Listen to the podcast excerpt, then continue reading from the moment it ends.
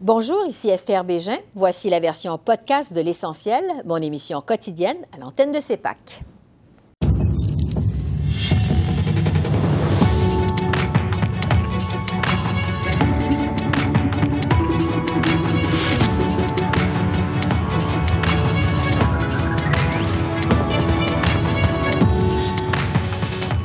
Soir, en ce jour d'élection présidentielle aux États-Unis, la prudence est de mise pour certains chefs de parti aux communes, alors que d'autres espèrent un changement. Victoire de Trump ou victoire de Biden, quel est le meilleur scénario pour le Canada? On pose la question à notre panel de députés. Débat sur la liberté d'expression. Justin Trudeau tente de corriger le tir. Et Netflix, bientôt soumis à la loi sur la radiodiffusion canadienne. Le ministre du Patrimoine, Stephen Guilbeault, est avec nous. Bonsoir, Mesdames, Messieurs. Alors que tous les yeux sont tournés vers les États-Unis en cette journée d'élection présidentielle, le Canada retient son souffle, autant du côté du gouvernement Trudeau que de l'opposition officielle à Ottawa. On a demeuré très prudent sur l'issue euh, souhaitée de ce scrutin chez nos voisins du Sud. Le premier ministre Justin Trudeau, qui admettait hier que le Canada aurait sans doute moins de difficultés à travailler avec une administration Biden, a fait preuve de plus de retenue aujourd'hui. M. Trudeau affirme que peu importe le résultat de cette élection américaine, le Canada va continuer à défendre ses intérêts et ses valeurs. Je pense que nous savons tous que euh, les, euh, les, pays évoluent et euh, font des, des, différents choix pendant différentes élections. Et notre responsabilité en tant que Canada, c'est de toujours être là pour défendre nos intérêts et, et nos valeurs. Et c'est exactement ce que nous faisons depuis, depuis bien des années. Euh, depuis quatre ans, on est là pour défendre euh, euh, le commerce avec notre plus notre partenaire le plus important avec la, la, la renégociation de l'ALENA, qui a eu de bons résultats pour le Canada. On a été là pour défendre nos travailleurs d'aluminium, nos travailleurs d'acier. Contre les tarifs injustes que les Américains avaient mis et on les a vus enlevés de façon unilatérale par les Américains on va continuer d'être là pour euh, défendre nos intérêts, quels que soient les résultats. C'est ce à quoi les Canadiens s'attendent de nous. La ministre des Finances et vice-première ministre du Canada, Chrystia Freeland, elle a tenu à rappeler que les relations canado-américaines sont solides et ce peu importe le résultat de cette élection aux États-Unis. Elle a cité en exemple notamment la ratification du nouvel accord de libre-échange Canada-États-Unis-Mexique. Madame Freeland a aussi tenu à lancer un message rassurant aux Canadiens en cette journée d'élection américaine. Voici ce qu'elle avait à dire. J'ai eu hier euh, une excellente conversation avec Kirsten Hillman, notre ambassadrice aux États-Unis. Euh, j'ai une chose à dire, euh, et c'est que je veux assurer tous les Canadiens au Canada et aussi les Canadiens qui sont aux États-Unis que le gouvernement du Canada est prêt euh, une des choses euh, qu'on peut décrire comme une spécialité de chaque gouvernement canadien, et peut-être surtout le nôtre, c'est de savoir comment travailler avec les États-Unis et de comprendre que c'est pour les Américains de choisir leur gouvernement, mais c'est pour le gouvernement du Canada de savoir comment travailler avec le gouvernement qui est choisi par les Américains. On a démontré, je pense, euh, dans les quatre dernières années que on sait comment le faire. Et je veux assurer les Canadiens qu'on a les plans pour toutes les éventualités du côté de l'opposition conservatrice, maintenant, le chef Aaron O'Toole s'est montré euh, plutôt circonspect. Monsieur O'Toole euh, s'est dit d'avis que l'élection de ce soir, en fait, elle concerne d'abord et avant tout les Américains. Le chef conservateur se dit euh, tout aussi prêt à travailler avec une administration Trump qu'avec une administration Biden. On l'écoute. C'est une question pour les Américains. Je suis un fier Canadien et je vais regarder les résultats ce soir comme Premier ministre, je vais travailler en étroite collaboration avec nos alliés, avec les États-Unis et avec le président. N'importe qui euh, est le président. Euh, c'est une euh, question de respect pour nos, nos alliés. C'est un vote pour les Américains, pas pour les Canadiens. Une réaction plus tranchée du côté du NPD. Le chef Jack Meeting a encore une fois répété que son parti est en faveur de l'élection du démocrate Joe Biden. Jack Meeting dit même avoir une obligation morale d'appeler à la défaite de Donald Trump parce que son administration, dit-il, a mis en péril l'ensemble de la planète. Monsieur Singh pense notamment à la gestion de la pandémie par le président américain. Le voici. Si on parle de la normale, euh, c'est pas normal exactement de, de, parler de, qu'est-ce qui va passer dans une élection aux États-Unis. Oui, c'est toujours le cas qu'on a intérêt, mais c'est pas tout le temps normal de, de, dire qui va gagner ou qui doit gagner ou non. Mais ce n'est pas euh, des temps normaux. Ce qui s'est passé aux États-Unis, ce n'était pas normal, pas du tout. Un, un président qui, qui a inflammé inflammer la division, qui a, pris des décisions qui ont mettre en péril pas seulement les États-Unis et les gens aux États-Unis, mais tout le monde euh, avec comment il a agi ou pas agi avec euh, la COVID-19. Donc, dans ce cas, c'est une, euh, une décision morale de me prononcer contre un président comme ça et de, de vouloir voir sa défaite. En fait, le chef du Bloc québécois ne souhaite pas, lui non plus, une réélection de Donald Trump. Et François Blanchette souhaitait déjà hier un résultat électoral décisif chez nos voisins du Sud. On l'écoute. J'ai une euh, certaine réticence à intervenir dans les affaires intérieures d'autres euh, nations. je prends l'exemple de la Catalogne. J'ai reconnu le droit à l'autodétermination. Je ne leur ai pas dit quoi faire. Je dirais certainement pas à la, au grand peuple américain quoi faire. Mais vous ne serez pas surpris que je souhaite de tout cœur une défaite de Donald Trump. Euh, et je souhaite qu'elle soit suffisamment claire pour que toute tentative de défier les résultats, de mettre en doute les résultats de sa part soit vaine. Euh, je pense non seulement que ce serait meilleur pour les États-Unis, je pense que ce serait meilleur pour le Québec, assurément. Je pense que ce serait meilleur pour le Canada parce que je pense que ce serait meilleur pour la planète entière. Donc, on va poursuivre la discussion sur cette élection américaine avec notre panel de députés, un panel masculin euh, ce soir. Pour les libéraux, Steve McKinnon. Euh, pour le Bloc québécois, Stéphane Bergeron. Et pour le NPD, Alexandre Boulris. On n'a pas de conservateur ce soir, mais on a entendu de toute façon tout à l'heure la position de M. O'Toole. Alors, bonsoir à vous trois. Bonsoir. C'est comme si euh, au Canada, un peu tout le monde finalement retient son souffle. Plusieurs ont peur de se mouiller à une réélection euh, de Donald Trump ou encore une élection de Joe Biden. Quel serait le meilleur scénario pour le Canada? C'est ce qu'on se demande maintenant. Euh, je vais commencer avec les libéraux. Steve McKinnon, votre chef, M. Trudeau, admettait hier que ce serait plus facile pour le Canada de travailler avec une administration Biden. quand on pense aux négociations difficiles sur l'accord de libre-échange, l'imposition de tarifs sur l'aluminium et l'acier, euh, aux insultes aussi, il faut le dire, de Donald Trump euh, envers le premier ministre Trudeau.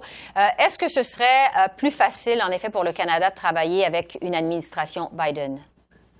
Bien, je pense que le Canada se doit d'être prêt à travailler avec toute administration possible. Évidemment, il y a deux partis en liste ce soir, il y a deux candidats en liste et le Canada doit être prêt pour affronter l'avenir, peu importe l'issue de cette campagne. Cela dit, nous avons des relations euh, à la fois complexes mais multiniveaux également avec les États-Unis. On a des relations très, très profondes avec chacun euh, des agences, des ministères, euh, si je peux les appeler ainsi, avec les élus, tant du côté du Sénat que de la Chambre des représentants.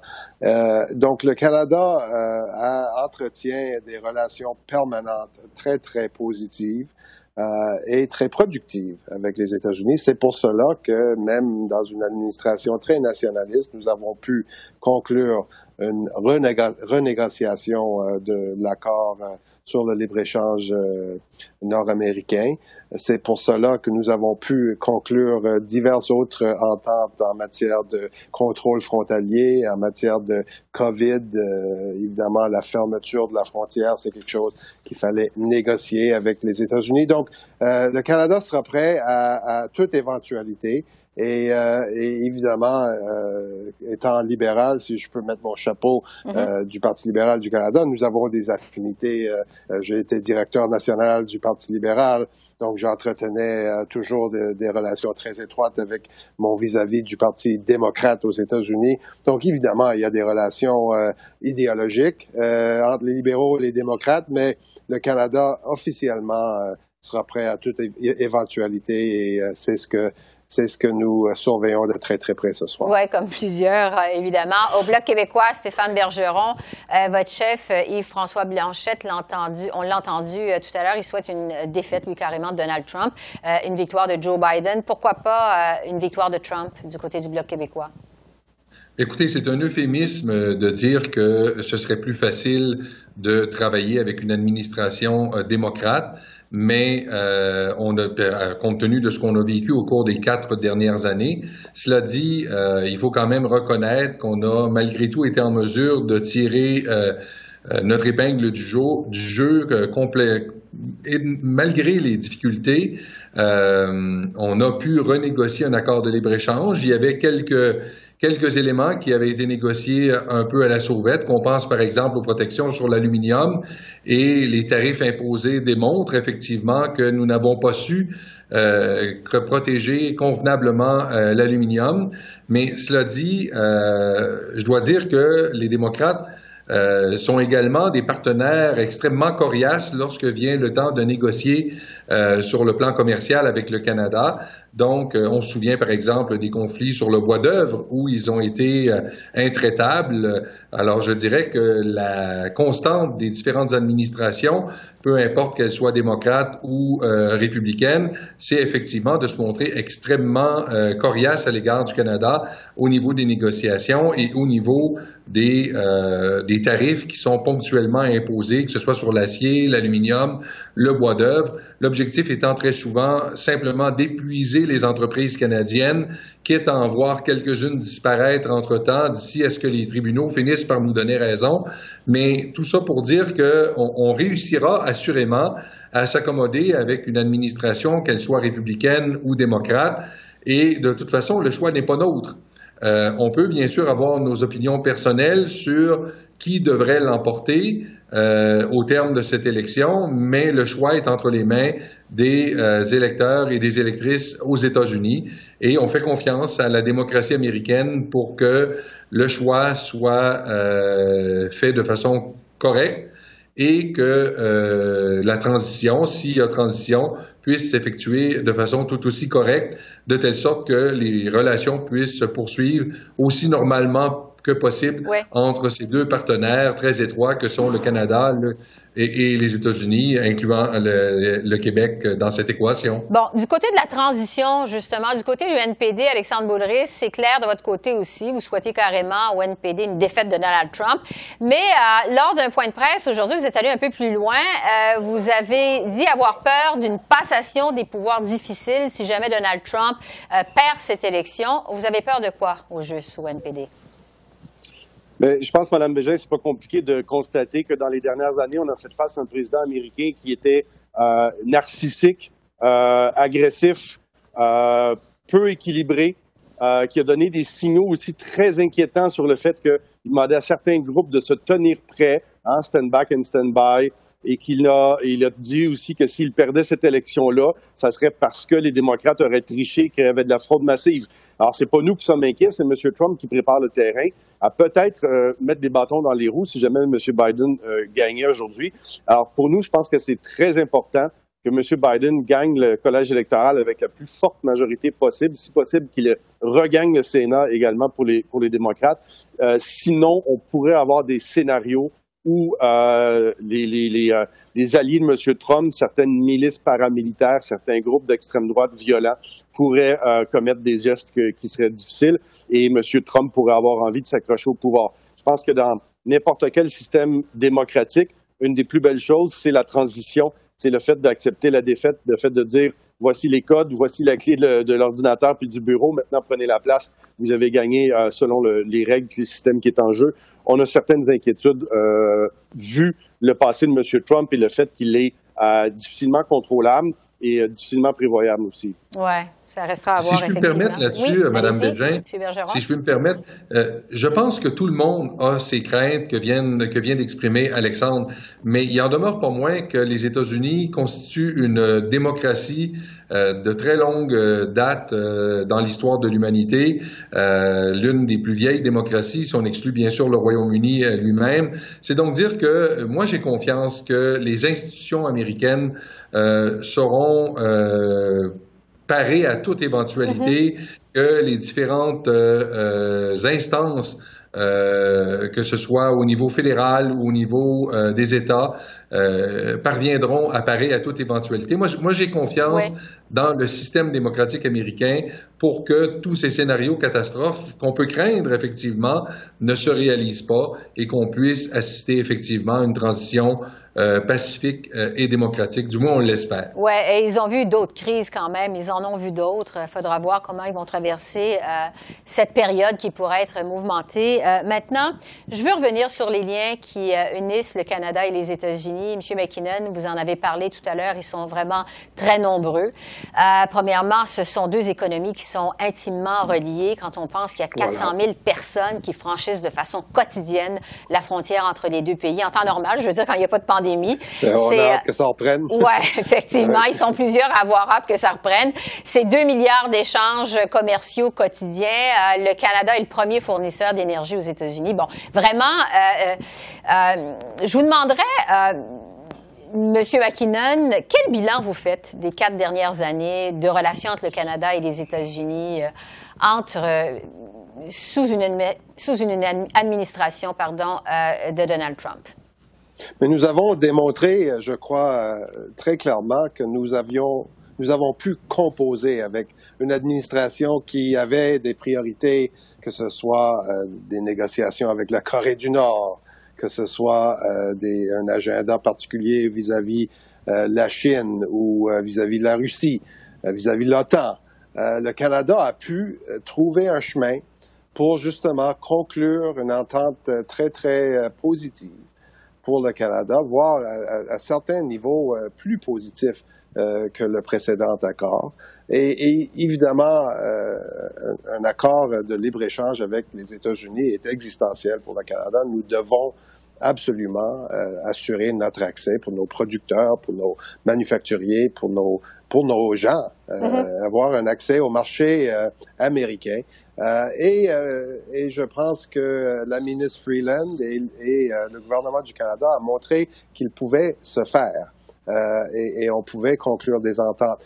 Évidemment, nous avons euh, été surpris, et comme euh, bon nombre d'autres pays, nos, mhm. alliés, par certains gestes, euh, nous avons nous n'avons pas aimé être traités comme une menace à la sécurité pour pour les exportations en aluminium.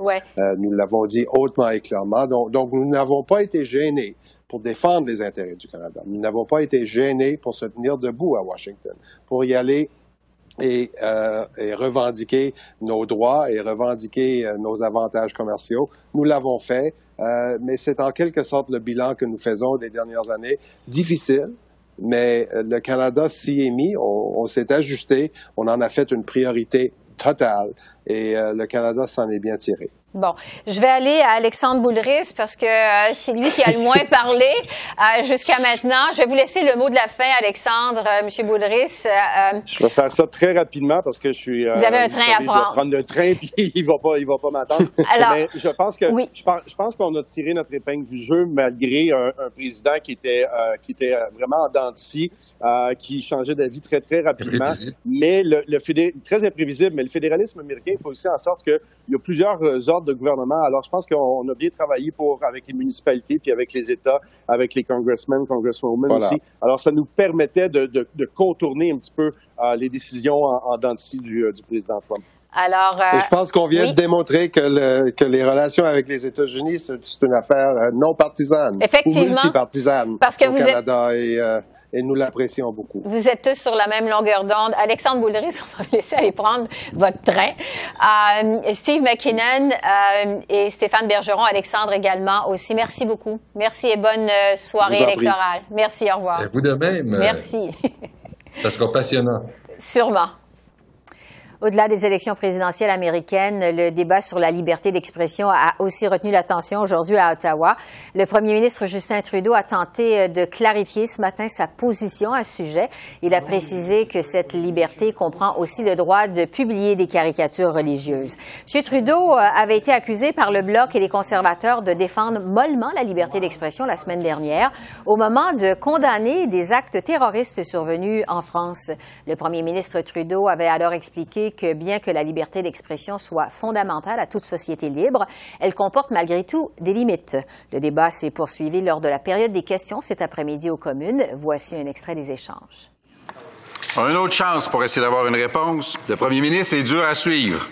Vendredi, il passe à deux poils d'expliquer les attentats terroristes en France et l'assassinat révoltant de Samuel Paty en affirmant que les caricatures de Mahomet constituaient une provocation qu'il y avait des limites à la liberté d'expression. Ce matin, il tente de faire croire le contraire. Triple salto arrière, Monsieur le Président. Condamne-t-il les caricatures de Mahomet? Non, mais les créateurs devraient s'auto-censurer. C'est un peu comme une thérapie, Monsieur le Président. Ça va lui faire du bien de répondre à notre question. En matière de liberté d'expression, elle est où? La limite, elle est où?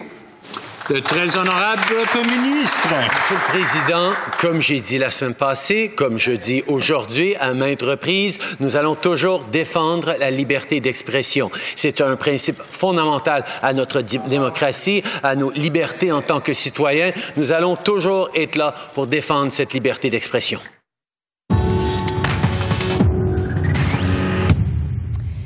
Netflix et les entreprises de web diffusion seront réglementées, a finalement tranché Ottawa. Le ministre du Patrimoine, Stephen Guilbeault, a déposé aujourd'hui son projet de loi pour modifier euh, la loi sur la radiodiffusion canadienne. Le gouvernement veut ainsi euh, forcer les diffuseurs sur le web, comme par exemple donc Netflix, Crave, Apple TV et autres, à financer du contenu canadien. Alors, pour plus de détails là-dessus, je retrouve le ministre du Patrimoine, Stephen Guilbeault. Bonsoir, Monsieur le ministre. Bonsoir, Esther. Bon, on dit euh, que ce sont en fait tous les web diffuseurs euh, qui seront réglementés une fois que la loi va être adoptée. Quelles sont les entreprises de web diffusion euh, qui sont visées par votre projet de loi? En fait, je ne dirais pas toutes les entreprises. Ce qu'on vise vraiment, ce sont les entreprises d'une certaine taille. Donc, les noms que, que, vous entendez, que vous connaissez. Vous avez parlé de Netflix, on pourrait parler d'Amazon Prime, de Disney Plus, on pourrait parler de, Spotify au niveau de la musique, Apple Music. Euh, et, ça va être vrai aussi pour les entreprises de diffusion en ligne canadiennes, euh, qu'on pense par exemple euh, à Tout.tv du côté de Radio-Canada, Illico chez, chez Québécois, Crave chez CTV. Donc, le système va s'appliquer à l'ensemble des entreprises qui offrent du contenu en ligne, mais les plus grandes. Un projet de loi qui ratisse large, à telle enseigne qu'on rapporte que la nouvelle législation pourrait générer jusqu'à 300, euh, euh, en fait 830 millions euh, de dollars par année. C'est beaucoup d'argent d'ici trois ans, évidemment. beaucoup d'argent destiné à financer des émissions canadiennes et de la musique canadienne. concrètement, comment ça va s'articuler? Expliquez-nous comment ça va fonctionner. Ben, en fait, nous avons déjà un, système réglementaire au Canada en ce qui concerne les diffuseurs, appelons-les traditionnels, donc canadiens, à, travers l'organe de, réglementation de la radiodiffusion qui s'appelle le CRTC. Mm-hmm. Ce qu'on fait avec la loi, c'est qu'on va permettre au CRTC d'imposer aux entreprises de diffusion en ligne, on les a nommées tout à l'heure, donc des obligations d'investissement en fonction des dépenses qu'ils font euh, au Canada ou, au Québec. Et, quand on regarde le niveau d'investissement que nous exigeons présentement les entreprises canadiennes versus ce que, ce que les entreprises de, diffusion en ligne font, ben, nous anticipons à peu près 830 millions d'investissements supplémentaires de, de, de, ces grandes entreprises-là. Mais en ce qui concerne justement le niveau de financement euh, qui sera exigé de la part de ces euh, nouvelles entreprises, euh, il est de combien? Est-ce que c'est précisé? Est-ce qu'on a plus de détails là-dessus? Le, 830 millions dont vous parlez, c'est ce, que, ce qui résulterait de l'application de cette loi-là et des investissements de ces grandes entreprises-là. Oui, mais euh, bon, on sait par exemple qu'au Canada, les chaînes euh, de télé euh, doivent consacrer de 30 à 45% de leurs mm-hmm. revenus pour financer du contenu canadien. Est-ce que les mêmes règles, par exemple, pourraient s'appliquer aux web diffuseurs? Est-ce que c'est ce que vous ben, comptez faire? Essentiellement, le 830 millions de dollars d'investissement annuel est une estimation de ce pourcentage, de, de cet éventail-là de pourcentage-là de 30 à, à 40, 25 en fait à 45 euh, qui est présentement investi par les entreprises canadiennes. Donc, si on applique cette mm-hmm. formule-là aux grandes entreprises internationales, on arrive à peu près au chiffre de, de, 830 millions, mais ça, ce sera précisé. Donc, c'est un ordre de grandeur. Ça pourrait être un peu plus, ça pourrait être un peu moins, mais nous estimons que ça va tourner autour de ça. Est-ce que les réseaux sociaux, les Twitter, les Facebook de ce monde seront assujettis à votre nouvelle réglementation? Non, tout ce qui concerne le contenu généré par les usagers ne, ne, ne, ne sera, pas, ne, sera pas touché par cette, cette réglementation-là. Les, les, seules instances où, par exemple, YouTube pourrait, pourrait, pourrait l'être, c'est lorsque YouTube agit comme un diffuseur. Donc, YouTube produit, par exemple, un spectacle à grand déploiement, euh, mais lorsque c'est du contenu généré par, par, par, vous, moi et nos voisins euh, à, partir de la maison, ça, ça, ne touche pas ça. Nous travaillons sur un projet de loi en ce qui concerne le, la relation entre les médias et Facebook et Google. On sait qu'il y a des enjeux importants de, de, de, de ce côté-là, mais ça fera l'objet d'un autre projet de loi sur lequel nous travaillons. À venir. Donc, en ce qui concerne le projet de loi qui a été déposé aujourd'hui, ah, bon, on le sait, votre gouvernement est minoritaire. Euh, vous n'aurez pas le choix d'obtenir euh, l'appui de certains partis d'opposition. Qu'est-ce que vous espérez pour la suite des choses à partir de maintenant? Ben, je pense en fait que nous, nous allons pouvoir trouver une façon de nous entendre avec un, sinon plus qu'un parti d'opposition. Je pense qu'il y a beaucoup d'appui pour ça au niveau de toute la Chambre des communes. Stephen Guilbeault, euh, ministre du Patrimoine, évidemment, va suivre euh, le cheminement de cette loi, ce projet de loi. Merci beaucoup. Merci. Bonne soirée. Au revoir. Vous aussi, au revoir. Alors voilà, c'est comme ça qu'on a vu l'essentiel de l'actualité de ce mardi 3 novembre sur la colline parlementaire à Ottawa, jour d'élection aux États-Unis. Nous aurons d'ailleurs toutes les réactions demain. Esther Bégin qui vous remercie d'être à l'antenne de CEPAC, la chaîne d'affaires publiques par câble. Je vous souhaite une excellente fin de soirée et à demain. Au revoir.